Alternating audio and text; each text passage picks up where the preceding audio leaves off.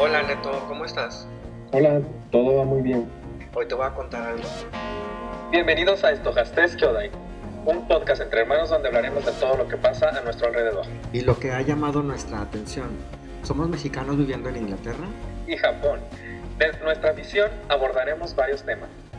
Acompáñanos en esta travesía. Comenzamos.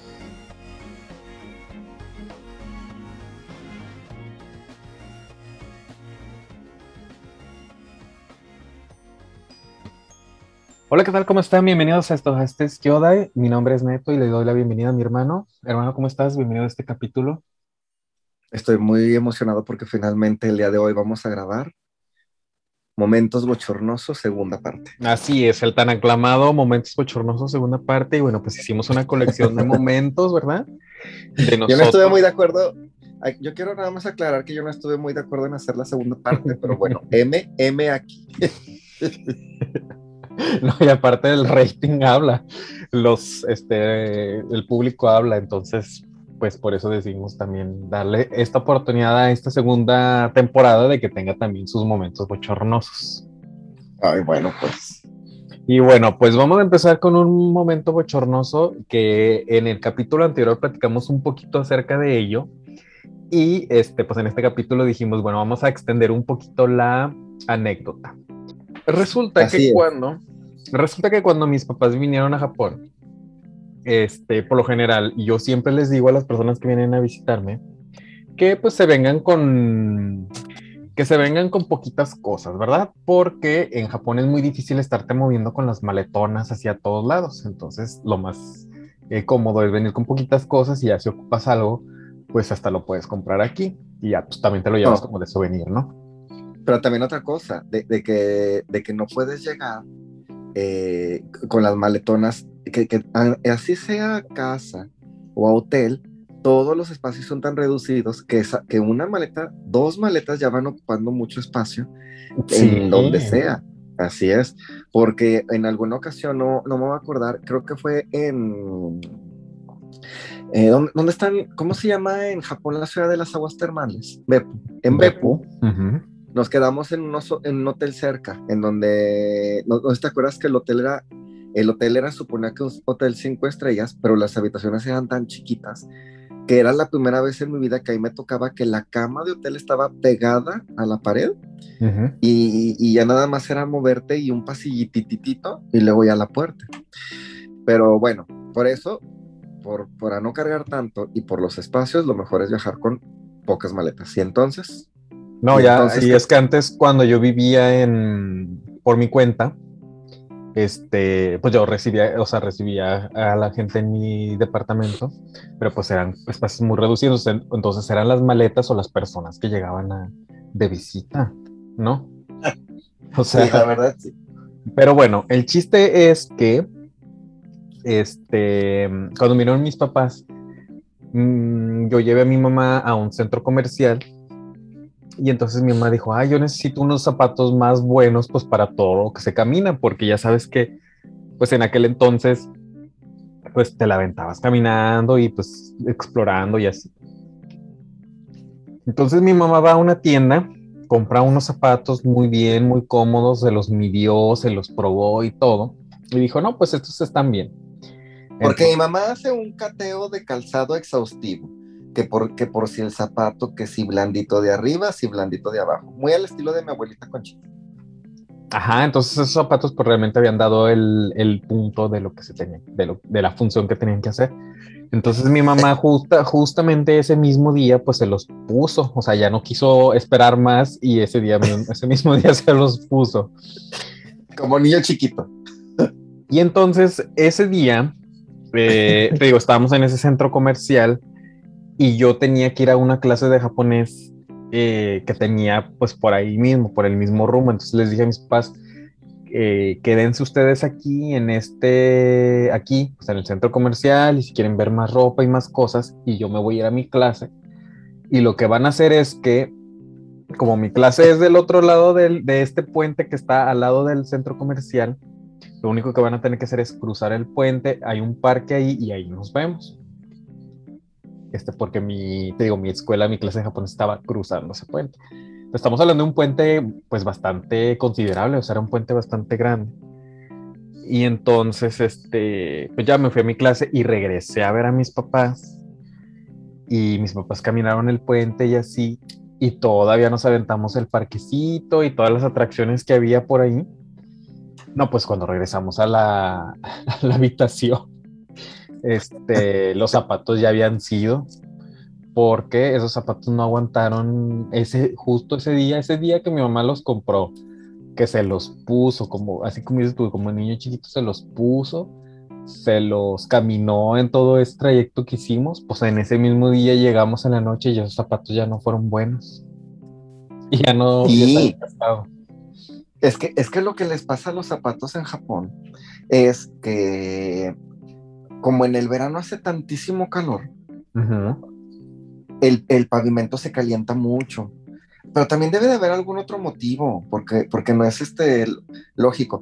Es como cuando vas a la playa en verano en México y que te sales de la alberca y que de la alberca quieres caminar al mar, pero que no llevas guaraches y que está muy caliente el piso y que entonces tienes que caminar rápido o ir pisando charquitos, ¿no?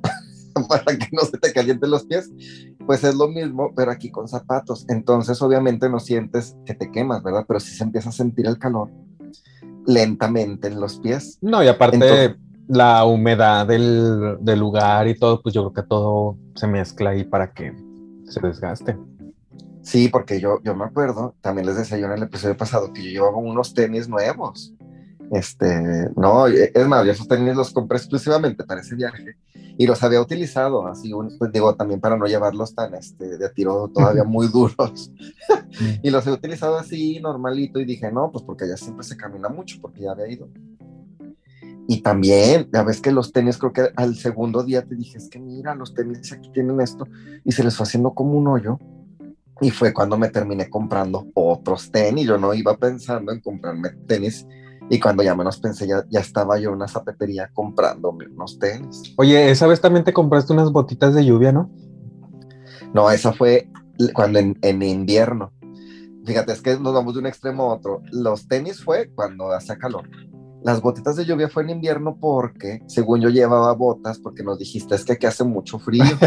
yo dije, pues me llevo unas buenas botas, pero no, porque aunque eran unas botas de invierno, no eran unas botas para, para tanta caminada y no te acuerdas que me salió una ampolla en el pie. No, y también para tanta, tanta agua y tanta nieve, porque nevó. Y porque yo me llevé unas botas que eran de piel. Entonces me dijiste no, y las botas empezaron a manchar, no, pues en un dos por tres se mancharon. De hecho, ¿sabré dónde estarán esas botas? Total, ¿Las de lluvia o las que se mancharon? No, las de lluvia están aquí conmigo, porque obviamente dije, si voy a un lugar donde llueve tanto, las voy a ocupar allá. fíjate que yo acabo de tirar las mías. ¿Por qué? ¿Qué les pasó? No, pues ya, ya habían dado ¿Cumplieron, ¿Cumplieron su ciclo? Sí. Ah, porque déjenles contamos que compramos este, como cuando niños, que mi mamá nos vestía este con el, el mismo trajecito, nada más que en talla 4, en talla 8 años y ya. Mm. Entonces nos compramos unas botas, yo unas azules y unas cafés. No, y también este, tu acompañante, nuestra amiga, también ella se compró unas, ¿no? Sí, también se las o los tres, los tres traíamos lo mismo. Pero bueno, pero entonces cuéntanos tu anécdota, ¿qué pasó? ¿Se les hizo un hoyo? Pues lo que pasó en, lo que pasó en el verano fue que los zapatos, los tenis se me desbarataron y me tuve que comprar otros. Y en invierno fue que las botas de piel no iban a aguantar la lluvia y me terminé comprando unas botas de lluvia ya, pero que eran botas de lluvia y botas de invierno. Y sí, porque te acuerdas que que, salíamos y estaban así mínimo como unos 5 o 6 centímetros de nieve. Y, que tenías que caminar muy despacito porque si te patinabas, oye, nos, nos puede haber pasado eso de que uno, ya, ya que ya yo me llevaba seguro de viaje, una caída y terminas en un hospital y el problemota que te aventarías, no, hombre. Y ahorita es más fácil, pero en aquel entonces, imagínate, no, hombre. Y con el, y con el japonés que tenías en aquella época básico, ni cómo decir, se me rompió, ¿cómo se dice? Se, le rompió, se le rompió una pierna. No, pero deja tú lo de se le rompió una pierna, pues ¿cómo explicas que no trae seguro de viaje, seguro de gastos? O sea, ese es, la, ese es el problema. No, no, no, no, no, no, no, no, no. Pero ¿cómo se dice en japonés? Se le rompió una pierna. No, pues no, no sé. Todavía no sé. Es que son de esas cosas que te das cuenta que en las clases de inglés o de idiomas a veces no te enseñan porque como que siempre en lo tradicional. Bueno, el punto es que fue eso, de lo de las botas este, de lluvia que al final andábamos uniformados los tres con Los tres con nuestras botitas de lluvia. Luego me di cuenta que esas botitas, fíjate, no eran tan buenas para la nieve así buenota, porque todo, todo más te resbalabas con esas botitas. Se necesitan unas que luego las piquitos abajo. Eh, las seguiste utilizando. Sí. Sí, ¿cómo ves? Entonces, bueno, pues esa es nuestra primera anécdota. Entonces, pues ya esos zapatos, pues ya ni siquiera viajaron a México. Esos zapatos de mi mamá ya se quedaron aquí, pues ya. y siempre los describió como que unos zapatos muy bonitos, porque si recuerdo bien dijo que porque tenían unos encajitos, ¿no? Pues sí, eran unos zapatos así cafés como, sí, como de vestir, estaban, sí estaban bonitos. Bueno, y luego les voy a contar que una de las cosas más chuscas, bochornosas que me llegaban a pasar en Japón, y esta la recordé yo, fue pues el tema de ir al baño en Japón. Porque en Japón pasas del baño tradicional, la taza de baño, estamos hablando de la taza del baño, la tradicional, la que todos tenemos en nuestra casa, a aquella taza, aquel, pues es, no es taza, que es hueco en el piso, eh, antiguo, y luego pasas aquel este baño que tiene botones por todos lados. Entonces, la primera mañana que, llegamos a, que llega a, Japón, eh, mi hermano dijo, viajamos, bueno, por la diferencia de horarios, viajamos en la noche y llegamos en el día, pero no, pero no hubo el descanso recomendado de las horas, tanto por el vuelo como por el cambio de, vuelos. Total que cuando llegas, estás muy cansado porque necesitas dormir.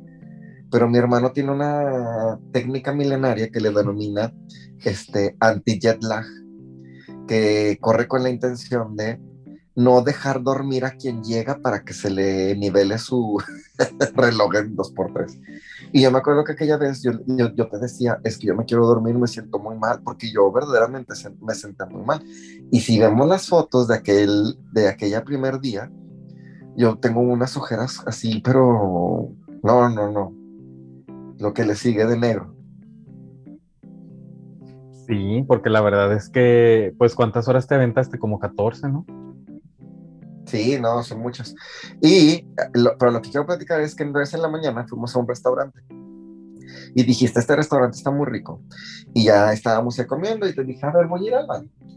Y entonces entré al baño bueno, y el primer problema fue, antes de entrar al baño, decirte, no tenían el monito y la monita, tenía la palabra y no estaba ni azul ni rosa. Entonces me tuve que regresar a la mesa a preguntarte, ¿y a cuál es al que tengo que entrar? ¿No? Eso, número uno, cuando en el baño no están los monitos y pues hombre o mujer, ¿verdad? Bueno, ya, ya fuiste y me dijiste. Y luego ya estaba adentro, en el baño, y no tenía mejitorios, tenía tazas. Entonces yo vi las tazas y dije, ay, pero tienen muchos botones. Entonces me volví a salir del baño y te fui a preguntar. Y entonces ya fuiste y me dijiste, pues es que al que le tienes que presionar es a este. Este, y ya, pero yo me quedé en aquel momento con la curiosidad de que vi tanto botón para qué era. Y luego ya te pregunté y fue cuando me empezaste a contar para qué eran. Sí, fíjate que hay un botón, por ejemplo, ¿te acuerdas o no te acuerdas? Eh, no, no me acuerdo bien. Hoy pues nada más los, vi unos cuantos días. Mira, de cuenta que está, está muy equipado, está muy completo, porque, por ejemplo, un botón es para que eche como. Tiene como un dispositivo que no permite que el mal olor se salga de la taza. O sea, se cuenta que si haces algo muy fuerte, este, el olor se quede ahí adentro atrapado. Y entonces sí, pero como es un ventilador o cómo. Pues es que yo no sé qué es. Yo, yo siento, pienso que es como un ventilador que echa todo como para, o sea, que succiona el, el aire o no sé. Yo no sé qué sea. Eh, ok. Ahora, el otro botón que existe es un botón que regula la temperatura. Ah, eh, bueno, los, los baños tienen bidet, o sea, tienen que te echan agua para cuando ya terminas de hacer el baño, echan agua para el trasero. Este, y entonces hay un botón que te ayuda a, nivelar la temperatura del agua y el otro para nivelar el, la propulsión del chorro, o sea, qué tan fuerte quieres que salga el chorro. Ay, no, ¿y a poco el chorro sí latina? Porque luego ya hay otros que están más avanzados y que tienen como un, como un regador de jardín, o sea, que te da así como para atrás y para adelante. Y esos están bien padres porque pues ahí sí te abarcan. Luego, obviamente hay uno, un- o sea, es- está el, este que es como te digo, el que es como el, el chorro de agua que también hay como para hombre y para mujer, porque Sí. justamente a lo mejor el de que es para mujer va un poquito más hacia adelante, entonces el chorro sale más, o sea, sale como más adelante. Ah, ya me acordé que fue cuando me dijiste, mira, este está en rosa porque es el chorro para adelante y este está en azul porque es el chorrito para Sí, atrás. sí. Eso es. Oh. Entonces, aunque sea el baño de hombres, como que compran así por el genérico, pues viene también la función de, de- de las mujeres. Y el último botón, bueno, que yo he visto, porque hay muchísimos más. Yo, bueno, yo he ido a lugares donde tienen más botones y tienen más funciones, pero yo el, y el último que yo he visto es el botón que, a- que te ayuda a nivelar la temperatura del asiento, porque acuérdate que el asiento se calienta. Eh, por ejemplo, en temporada de mucho frío, tú puedes nivelar qué tan caliente quieres que el asiento esté para cuando vayas y te sientes y que no esté tan fríote. Entonces, Pero ¿qué también no te acuerdas que había un botoncito con unas notitas musicales. Ah, ese, se- ese se me estaba olvidando, sí. También está el de las notitas musicales, que es para privacidad. Empieza a hacer ruidos como de cascadas y así como ruidos muy fuertes, como para que, por ejemplo, si por ahí se te sale uno, pues no se escuche así tan estrendoso. eh, Sí, que la cascada, que la cascada y, los tucanes. Sí, mitiguen ahí cualquier otro ruido que no quieras que los demás escuchen. Bueno, pues yo nada más me acuerdo que yo, en aquella ocasión, el que se me hizo así una idea milenaria fue lo de calentar el asiento. Porque en diciembre sí estaba haciendo mucho frío. Entonces ya así sentarte y que el asiento esté calientito, pues que más, que a gusto, ¿no? Todos los demás siempre se me hicieron de mucho riesgo, este, en un equivocarte. Y también este que dices tú que como de regadera, pues qué miedo, ¿no? No, fíjate que luego te acostumbras. Yo, por ejemplo, ya estoy muy mal acostumbrado. Ya no puedo estar sin que esté, o sea, no me siento lo suficientemente limpio. Entonces, bueno, pues ya una vez que vengan a Japón, y pues también porque como dices tú, también está la otra parte. Están los que es, es de cuclillas, es como si fuera un hoyo en el piso y tú tienes que hacer de cuclillas tus necesidades. Y pues ahí no hay chorro, no hay nada. O sea que está el extremo Sí. del ya es lo Sí, contrario. Y de ese sí me acuerdo, porque te acuerdas que fuimos, a- creo que fue en el parque de Bueno, que te dije es que quiero, quiero ir al baño. Y ya, ya que yo siempre suelo andar conociendo luego los baños. Y luego entré al baño y, y, y me, y también salí y te dije, pero es que el hoyo está en el piso, ¿no? Y ya fue cuando también volviste a entrar y me explicaste, porque tiene una barra, como un tubo en medio, ¿no? Como en el centro Algunos. como que algunos, como que es para que te puedas agarrar y, y bajar y subir, ¿no? Ajá, sí. Sí, entonces, obviamente, fíjense que ya pensándolo bien, en estos lugares que son ultra públicos, como los parques así, pues es mejor tener ese más limpio, porque no te sientas ni nada, en ningún lado. Pero bueno, pues esa es la historia de el baño que tiene muchos botones. Pero bueno, bueno, vámonos. vamos a ir. Sí, vámonos pues a, a la historia. Hace mucho que no nos cuentas tú una historia desde. Eh, y pues vamos a escucharla. ¿Desde dónde va a ser? Esta historia va a ser desde cerca del mar. Así que bueno, vamos a escucharlo y ahorita regresamos.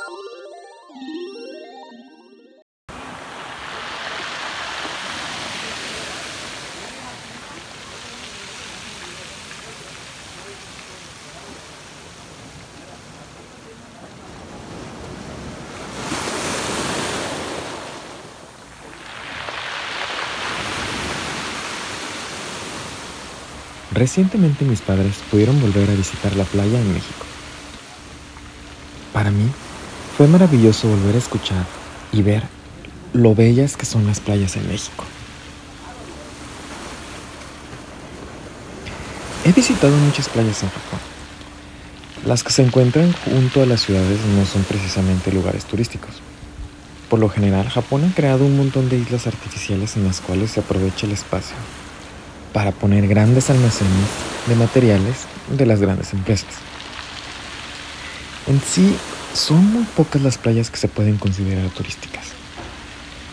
Ya saben, como es el lugar donde uno puede llegar, poner tu toalla, tu sombrilla, relajarse en la arena, entrar al mar. O inclusive el hecho de que la arena sea fina, blanca, el agua cristalina. En realidad son muy pocas. Muchas de ellas se encuentran al sur de Japón, en la isla de Okinawa. Otras pocas se encuentran en la isla principal de Japón, pero es necesario recorrer grandes caminos para llegar a ellas. Por lo general tienen un acceso muy limitado y la gente suele ir en sus propios vehículos. Es muy difícil llegar a esos lugares por tren o por autobús. Es por eso que después de ver los videos que mis papás me han enviado y al escuchar las olas del mar, pude recordar lo genial que fue tener una infancia en la que gran parte de mis vacaciones de verano las pude pasar en la playa, en esas playas maravillosas que México tiene. Es por eso que espero que cuando toda la situación se vuelva a regularizar, espero poder regresar a las hermosas, a cualquiera de las hermosas playas que hay en México.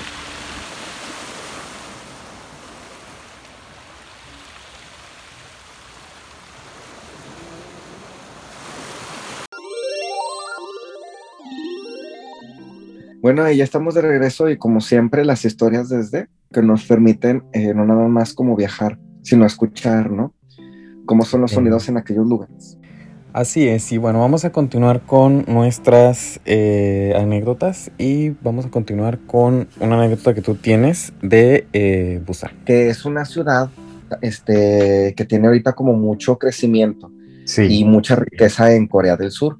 Eh, y los edificios están altísimos, no, pues puro eh, carro de lujo y una playa muy grande, ¿te acuerdas? Sí. Y que llegamos ahí, no, pues que vente, vamos a la playa porque había muchísima gente y que vamos a sacarnos unas fotos aquí y que mira, y está bien padre también porque el color del mar ahí era muy azul, nada más que se sentía como es el, viene directamente del océano, la ráfaga- las ráfagas de aire muy fuertes. Y no, si te acuerdas que entonces había varias personas sentadas en la playa y había un grupo de muchachas que estaban ahí sentadas como teniendo un picnic y entonces empezó la película de terror.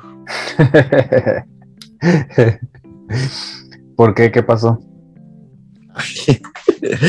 estábamos en... Es que yo no me acuerdo de esa anécdota.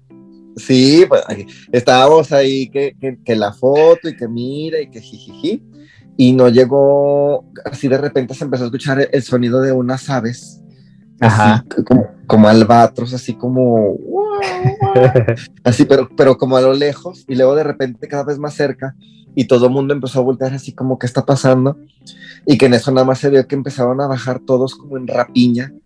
Este, a agarrar la comida del picnic De la gente. y que, las, y que las muchachas salieron corriendo con sus picnics también, o sea, como que todo el mundo de todos agarró su plato y corriendo, y entre que corrían, más aves se acercaban como haciendo un círculo, pero como corrían, las, a las aves iban distribuyendo hacia donde iban corriendo.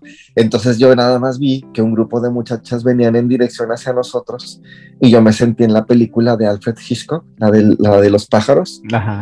y dije, no, o sea, es que un pájaro de estos donde te ataque, mínimo si te anda descalabrando. Pues dices tú que no te acuerdas, pero yo me acuerdo muy bien que también corriste. Sí, pero no me acuerdo. No, no me acuerdo. En ¿No los videos Pedro? que... Ah, no, este, te iba a decir que sí, sí creo, porque aquí, por ejemplo, en Japón lo que sucede mucho es que los cuervos son los que justamente hacen eso.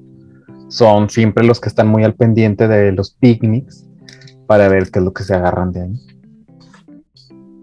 Oye, ahorita que estás platicando de, de playa, me acabo de acordar de una anécdota de cuando estábamos más chiquillos, ¿verdad? Bueno, yo creo que yo tenía como unos 15 años.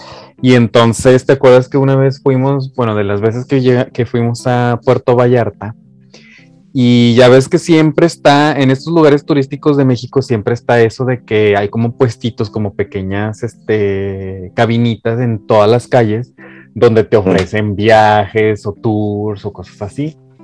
Sí. Entonces, en esa ocasión, este, mis papás traían la idea de que querían ir a Yelapa y les ofrecieron este tour que hace cuenta que era, este, normalmente pues puedes ir en lancha o así, pero en este caso pues era así como que un barco más grande porque adentro del, porque pues era de salir en la mañana y ya pues saliendo de la mañana eh, te iban a servir como un desayuno así pues ligero donde pues iba a haber fruta, cereal y así.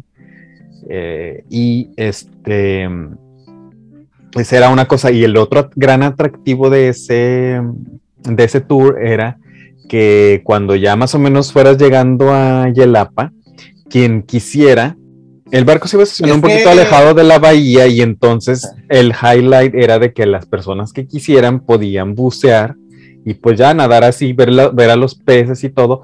Y las personas que pues de plano no se sentían tan con tanta habilidad para nadar, entonces pues se iban a ir en una lancha. Entonces, en aquel momento, mi papá y mi mamá, los dos nos vendieron el plan así como que, mira, bien padre, te vas nadando y así los dos juntos como hermanos para que se diviertan, así, ¿no? Como, como que era un super hit.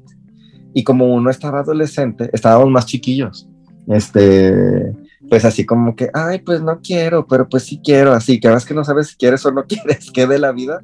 Pero pues ahí vamos. Y nos pusieron el chaleco salvavidas este, porque era obligatorio, el snorkel y las aletas y, saltamos. Y ya mis papás, pues muy divertido, muy divertido, pero ellos no, agarraron esa diversión porque ellos sí se fueron en la lanchita, que porque para que las cosas no se mojaran. Y agarraron sus bolsas y allá los vemos y. Pues entonces, que nos echamos el clavado, yo creo que habremos avanzado apenas un, que habrán sido cinco metros, cuando empezó una película de terror. No, yo creo que no eran ni cinco metros, pero pues el chiste es que empezamos a, en cuanto metimos los dedos, la- las puntas de los dedos de los pies al agua, se empezó a sentir una picazón tan horrible. Este, yo me acuerdo que yo ni, no, ya, ah, y aparte el snorkel, fíjate, o sea que también, porque nosotros no teníamos ninguna experiencia snorkeleando y te dieron un curso como de un minuto para, para saber cómo era snorkelear. Entonces, esos snorkels que tenían ahí eran de Sí. los que te tenías que morder con los dientes y eso daba mucho, a mí me daba mucho asco eso, la verdad. Porque no sabías pues- dónde habían estado esos snorkels. Ah, ya enjuagándolos con agua de mar, pues le sigues. Pero bueno, total que ahí íbamos y empezamos a sentir esa picazón, pero nunca la habíamos sentido en el mar. Ahora sí que de todos los años que habíamos ido a la playa, nunca nos había pasado esa sensación. Entonces, de primer momento pensamos, ay, pues un, un, pez, un pececito travieso que anda una, una piraña que se perdió, pero pues no te hace nada. No, pero yo nunca me imaginé que eran peces, o sea, yo no sabía qué era. Pues total que empezamos. No, pues, ¿y ¿cuál ver los peces? ¿Cuál es snorkelear? Yo lo que quería era llegar, era llegar a la, a, pues a donde está la tierra porque se sentía bien feo. Unas picazones en los brazos, en las piernas, en todos lados, pero bien feo. Yo no recuerdo entonces- contigo cómo fue el efecto, pero conmigo, después de nadar y nadar y nadar y nadar, llegamos a la playa y yo llegué con unos, con muchos puntos como, como si me hubieran picado mosquitos, con muchos puntos rojos en la piel de todo lo que me habían picado la, la, que ya después resultó que habían sido agua mala, ¿no? O bueno, así se le llama. Sí, lo que ya vas a googlear. Lo que pasa es que en ya, ya ves que yo siempre, bueno, siempre los dos fuimos a clases de natación. Son medusas, yo no sabía. Sí, pero en el en las clases de natación ya ves que a ti como que nunca fue tu deporte supremo. Y en aquel momento yo llegué más rápido a la playa porque pues, sentí la desesperación y avancé No. rápido. Pero es que lo que a mí me tenía con el rictus, ya te dije qué era, porque tú sabes que yo soy muy lineal. desde que a mí me dieron un snorkel, que lo agarraron ahí nomás de una cubeta, yo ya no iba confiado en, en traer ese snorkel que quién sabe quién había usado. Sí, pero todos tienes que aceptar que, que te iban nadando más despacito y por eso también como que las medusas dijeron, mira, aquí nos alimentamos más a gusto, este, que, que irnos a despebilar con alguien que, con los demás que iban nadando más rápido. Sí, mira, aquí ya luego este, revisen en internet y sí se ve gente con las marcas que yo tenía cuando salí del... Fíjate, antes no me dio algo más feo. Todavía estoy aquí para, para este, contarla. Pero bueno, el chiste es que llegamos y pues yo llegué así con todo y, y mis papás no sabían qué, qué rollo que había pasado hasta que ya les platicamos. Es, ay, no, pues es que desde que nos bajamos empezó a sentir bien feo y así. Y ellos al principio minimizaron mm. que era, ajá, ellos al principio dijeron, no, pues peces que estaban ahí, este, a lo mejor que así, casi, casi que peces con hambre. Ya ves que hay unos en algunas ferias, bueno, aquí en, en Asia, ya ves que hay unos pececitos que te comen como la piel muerta de los pies, que hasta hay como unos spas especiales con eso. Como que sí. mis papás se imaginaron que era eso, pero no, era esto que ahorita estoy revisando, agua mala y pues que si te deja así como las marcas así rojas como a mí, como yo las traía. Exacto. Yo fácil duré como uno o dos años con esas marcas. Ya después ah. de, sí, con esas marcas así como ya luego cafezosas que se me hicieron de, de esa vez de la... Ay, le exageras. No me acuerdo yo de eso, pero sí me acuerdo que duraste uno o dos años con que tú no te querías meter al mar y aquel día te diste una enojada que, que porque tú no te querías meter al mar y mucho menos así, y de que quién había sido esa extraordinaria, esa milenaria idea. Y, y, adolescente, pues imagínate, no, o sea, una bomba de emociones. De por, y con el snorkel todo baboseado por sabrá Dios quién. ¿no? ¿Quién sabe quién lo baboseó? o sea, para ti había sido el, la peor experiencia y viaje de, de tu vida, de toda tu temprana vida. Así es. Y justamente ahí mismo sucedió otra anécdota, ¿no? O eso fue en otro lugar. Lo de la vez que la arena casi se traga a mi papá. no, fue en este mismo lugar. A ver, platícanos qué fue lo que pasó. Sí, es que lo que pasa es que ya llegamos ahí en Yelapa y tú te envolviste así como si fueras un tamalito, como un bebecito en una toalla. Pues que me dolía. Sí, pues, porque te, que te ardía, obviamente, pues no, yo, yo, no, yo, yo no me acuerdo haber, haber hecho mucho caso de lo que tú traías. Porque yo creo que no te picaron tan fuerte. No, y pues seguramente yo, yo, también lo minimicé y yo andaba yo en mi rollo. Y total, que pues ya te envolviste así. Y pues que no, que, que todos los que venían en el, en el, barco tal, que por aquí, por favor, y que en estas mesas, bla, bla. Y había unas señoras uh -huh. que todo el viaje habían ido platicando con, los, con mis papás, pues, que eran dos hermanas, que eran como dos, este, dos señor, mujeres, pues no sé si señoras, eran dos mujeres, este, solteras y que iban este platique y platique, que no, que nuestro viaje y que no sé qué tanto, que ellas, estas dos mujeres te siguieron mucho la pista como de que qué le había pasado, qué le había pasado al muchacho, al muchachito y, y, que póngale y que póngale y te andaban poniendo aloe porque se les figuraba que todo era nada más con que te pusieran una aloe y ya, pero no, y ya duraste así como un tamalito. Total que mi papá se sentó en una silla y ahí la arena estaba como muy blandita ¿cómo se puede decir? A la arena estaba, a veces está muy comprimida, pero la arena estaba comprimida. Y mi papá se sentó y, y, se, y de rato, ay, que es que miren que mi silla ya va a la mitad, se iban hundiendo las patas. Y ya nada más era levantarte y volverla a sacar y volverla a poner, ¿no? y la voy otra vez, ya nada más la silla se iba bajando. Ay, que mi silla otra vez, pues es que iba quedando como de banquito, ¿no? Sí. Y la volvías a agarrar y la volvías a sacar, ¿no? Y en una de esas como que la reina dijo, ¿cómo de que no? y entonces ya no lo fue haciendo de a poco en poco y ya nada más como que se hizo como un, como un hoyo. Y que mi papá se fue hasta abajo y, es, y platico de estas dos señoras, por, eh, mujeres, porque las dos ya nada más gritaron, ¡ay, el señor que se lo traga la arena! Y pues mi papá ya nada más está abajo, pero lo botana es que mi papá se estaba echando este, para refrescarse una cerveza y, y muy abajo en la tierra, ya con los pies para arriba, como con Dorito plop, pero con la cerveza no se le volteó en lo más mínimo, la cerveza está sin perder una sola gota. Y que, que, ayúdenle y que no sé qué. Y ya creo que fue el único rato que te quitaste la toalla para ayudar a mi papá a levantarse y te volviste a enroscar. Sí, no, fue una, yo no me acuerdo si eso fue casi como a la mitad o al fin, al fin del viaje, pero sí fue una experiencia muy fea. Muy, Ya no te metiste al mar. Oye, de hecho, también en, en ese, en un viaje a la playa, este, no sé si te acuerdas, y que fue en Las Ánimas, que fue la última vez que te subiste a una banana. Porque, no, que yo no me quiero subir, que ándale, que sí, que súbete, no, que yo no No, quiero, yo me acuerdo sí. que después de esa vez sí me volví a subir. Ah, sí, cuando fuimos con nuestras primas, Michelle y Jocelyn. Pero duraste un tiempo sin subir. También. Porque este que eras, íbamos en ese, iba, eras el más chiquillo que iba de todos en la banana y se subió mi mamá también. Ujú. Hay una Este, foto. Hay una hay foto una de, foto. Ese, de ese instante. de ese momento épico y que no, que yo no me quiero subir y que sí, y pues ya ahí vamos todos en la banana, mucha risa, jijiji, jajaja, y no nos caímos de la banana porque le dijimos a de la lancha que no nos fuera a tirar.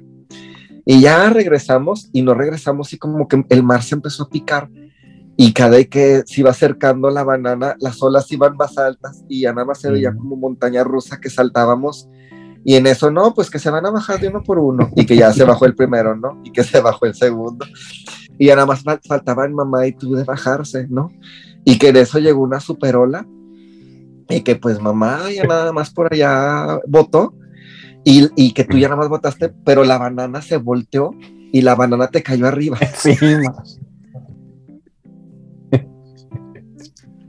y que ya nada más se escuchó, obviamente traíamos el chaleco salvavidas, pero se escuchó entre los gritos, ay, ¿dónde quedó Neto? Y ya nada más todos viendo las, pues, pues la, la banana, patas para arriba. No, y Neto, y ya nada más se ve así que manoteaste así tus bracitos y ya saliste igual diciendo, yo por eso no me quería subir, ustedes tienen la culpa. Y ya te fuiste muy indignado que porque por eso te haya pasado. Ay, sí, bien feo también. Pero esa vez también mi mamá se molestó con el muchacho de la banana. Fue lo mismo que pasó cuando nos fuimos con mis primas la última vez que fuimos a Puerto Vallarta, creo que juntos, que mi mamá también le dijo al de la lancha, pero no me vaya a tumbar porque fíjese que a mí ya me han hecho que si me han tumbado y que no sé qué, y yo no quiero que nos vaya a tumbar, nada más queremos pasear.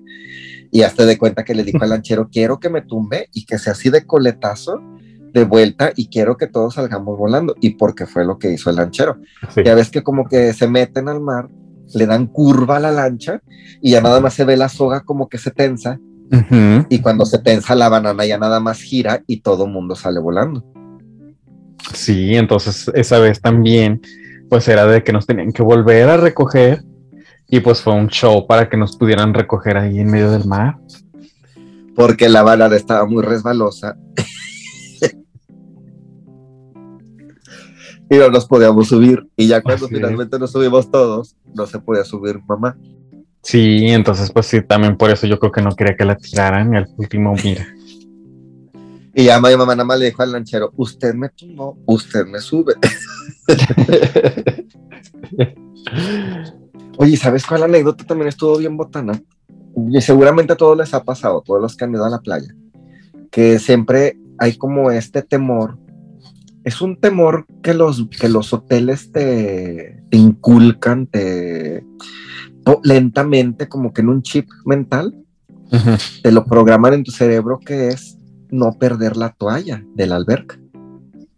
Sí, te dan unas tarjetitas por cada, este, Toalla. No, o sea, pero sí, por cada, eh, ¿cómo se dice? No habitante, sino por cada persona que se hospeda en la habitación te dan una tarjetita y esa es tu toalla, lo que representa tu toalla que vas a usar en la alberca o en el, o cuando vas a ir al mar. Así es. Y entonces, ya de inmediato, el primer día también te entregan el reglamento del hotel que si se te pierde la toalla, pues que tienes que pagar. Y siempre es algo así, ¿no? Como que este, 50 dólares la toalla. 30 dólares. sí, una cosa carísima. porque, viene, porque vienen dólares. y, y que son toallas sobramente que como compran a granel, pues que no vas a ir a conseguir a ningún súper. Entonces, todos los años, siempre nosotros... mi No, y deja tú, más bien también acuérdate que tienen un diseño muy extraño que pues no se consigue como es esto en cualquier súper. Y que, y que entonces mamá obviamente nos entregaba desde niños a cada uno su toalla o su tarjeta. Y ya nada más si uno, uno le decía, no, mamá, tú cuídamela, o este, no, si yo me hago cargo de ella. Pero mamá siempre con el, el entendido de si se pierde, se tiene que pagar esa toalla. Y mamá siempre, toda la vida nos dijo que cuidado con tu toalla, con tu tarjeta, no la vayas a perder. Uno sabía que cuando uno traía la tarjeta o la toalla, eh, uno tiene una gran responsabilidad, porque siempre mi mamá así nos lo hizo saber. Y entonces, en Los Cabos pasó que un buen día mi mamá fue la que perdió la toalla. Sí, pero no me acuerdo si se le perdió en la playa o cómo fue. Eh, en la alberca teníamos cada uno nuestros camastros apartados, este, que fuimos creo que a, a, nadar o a comer, algo así. Y cuando regresamos faltaba una toalla y era precisamente la de mi mamá.